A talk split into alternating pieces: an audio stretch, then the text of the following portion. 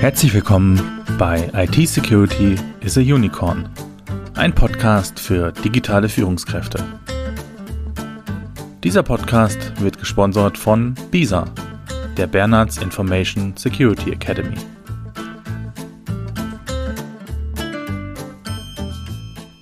Schön, dass Sie wieder mit dabei sind.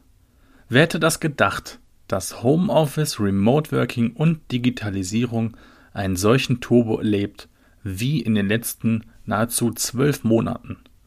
Ich selbst bin seit Februar 2020 zu fast 80 Prozent zu Hause und ich nehme auch diesen Podcast gerade zu Hause auf. In der übrigen Zeit bin ich dann im Büro, in Terminen und natürlich auch beim Kunden vor Ort, soweit das irgendwie noch möglich ist. Aber auch der Kontakt zu Kunden, zu Bewerbern hat sich in weiten Teilen verändert. Wir hatten zuletzt auch zum Beispiel Bewerbungsgespräche und auch große Meetings mit Kunden per Videokonferenz. Ein Highlight war sicher auch ein vier Stunden Online-Seminar, welches wir im Rahmen unserer Partnerschaft mit der Allianz für Cybersicherheit des BSI im Dezember durchgeführt haben. Die Arbeitswelt ist im Wandel, definitiv. Doch so toll die Technik rund um Homeoffice, Remote Working, Videokonferenzen und Co ist, so sehr möchte ich als Berater für Informationssicherheit auch auf die Gefahren aufmerksam machen. Bei einer Studie der Sicherheitsfirma CyberArk wurden in 2020 ca. 2000 Heim-Homeoffice-Mitarbeiter in Deutschland, Frankreich, Großbritannien und den USA nach ihrem Verhalten in Sachen IT-Sicherheit befragt. Über die Hälfte der Befragten, nämlich 59 Prozent, gaben an, dass sie die Sicherheitsrichtlinien des Unternehmens umgehen, um produktiver arbeiten zu können. So werden zum Beispiel Firmendokumente an persönliche E-Mail-Adressen geschickt oder Passwörter an Kollegen weitergegeben oder es werden auch auf beruflich genutzten Rechnern zusätzliche nicht gestattete Software installiert. 91 Prozent der Mitarbeiter gaben an, dass sie identische Passwörter an unterschiedlichen Stellen, also an unterschiedlichen oder bei unterschiedlichen Diensten nutzen. Dass in diesem Fall ein geklautes Passwort reicht, um einem Angreifer Zugang zu verschiedenen Diensten und auch Geräten und Anwendungen und so weiter zu verschaffen, brauche ich, glaube ich, hier nicht näher ausführen. Was ich auch spannend fand, 54% der Befragten nutzen die Firmengeräte für private Tätigkeiten und 34 Prozent erlauben sogar anderen Mitgliedern ihres Haushaltes, diese Firmengeräte für Tätigkeiten wie Spiele oder auch für Online-Bestellungen zu nutzen. Diese Studie zeigt deutlich ein mangelndes Wissen und eine mangelnde Bewusstheit der Mitarbeiter für die Risiken und Gefahren, die auch in der Heimarbeit lauern. Doch ich möchte natürlich in diesem Podcast nicht nur auf die Gefahren eingehen, und davon berichten, sondern ihnen natürlich auch sofort Tipps und Umsetzungshinweise an die Hand geben.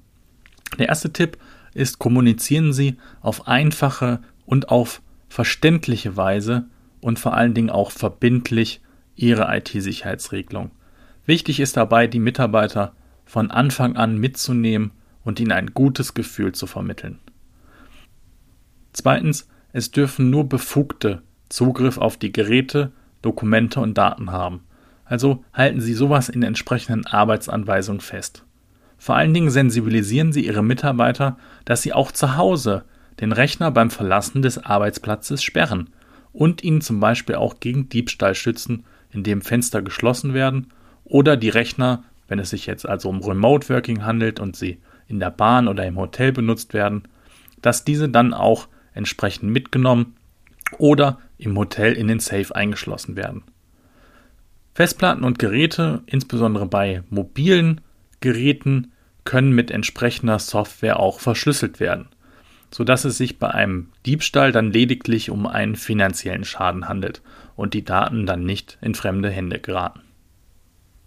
Drittens, verpflichten Sie Ihre Mitarbeiter darauf, gute Passwörter zu wählen und diese definitiv nicht weiterzugeben auch nicht an Kollegen, Administratoren oder Vorgesetzte. Und natürlich auch nicht an Kinder, Partner und Freunde. Ein gutes Passwort hat mindestens zwölf Stellen, Großbuchstaben, Kleinbuchstaben, Sonderzeichen und Ziffern.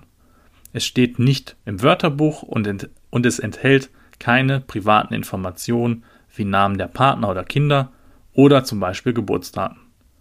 Ein einfacher Weg, um sich ein solches Passwort, ein solches langes, starkes Passwort zu merken, ist ein Passwortmerksatz. Um für jeden Dienst ein eigenes Passwort zu nutzen, bieten sich auch Passwortmanager an. Hier ist das derzeit bekannteste und zum Teil auch vom BSI in Bundesbehörden freigegebene Programm KeyPass. Viertens stellen Sie sicher, dass auch die im Homeoffice erarbeiteten Daten in ihrer unternehmensweiten Datensicherung berücksichtigt werden und dass die Rechner auch zu Hause die nötigen Sicherheitsupdates erhalten. Hierzu ist Rücksprache mit Ihrer IT zu halten. Fünftens. Kommunizieren Sie nur über sichere Kanäle, wie zum Beispiel einem verschlüsselten VPN. Oft ist es ja auch so, dass Mitarbeiter im Homeoffice zum Beispiel Daten untereinander über WhatsApp oder Dropbox teilen. Insbesondere und das oft beobachtet, wenn die Kollegen auch privat befreundet sind. Unterbinden Sie so etwas frühzeitig, indem Sie die Mitarbeiter auf die Gefahren aufmerksam machen und ihnen bessere Möglichkeiten anbieten. Sechstens, seit Covid-19 erhalten wir alle vermehrt Phishing-Mails. Das ist auch in verschiedenen Statistiken nachgewiesen. Und diese Phishing-Mails sind mittlerweile so gut gemacht, stellenweise, und hier und da wirklich sehr, sehr schwierig von echten Mails zu unterscheiden. Also sensibilisieren Sie Ihre Mitarbeiter, weiterhin aufmerksam zu sein und nicht auf Links zu klicken.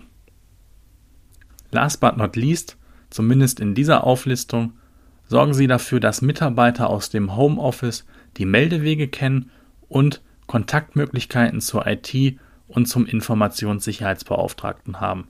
Das ist insbesondere im Falle von Sicherheitsvorfällen besonders wichtig.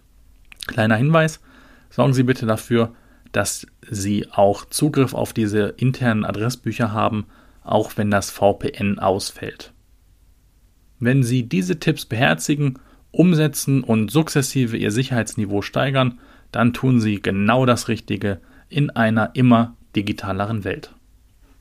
Wir hoffen, Ihnen hat diese zweite Folge gefallen und wir freuen uns, wenn Sie auch beim nächsten Mal wieder einschalten. Den größten Gefallen, den Sie dem Podcast tun können, ist diesem natürlich zu folgen und sich auch kurz eine Minute Zeit zu nehmen, um eine Rezension, eine Bewertung auf iTunes oder auch bei Google zu hinterlassen. Bei Fragen, Wünschen oder Anregungen melden Sie sich unter podcast.bisa-bonn.de. Alles Gute, Ihr Sebastian Halle von Bisa.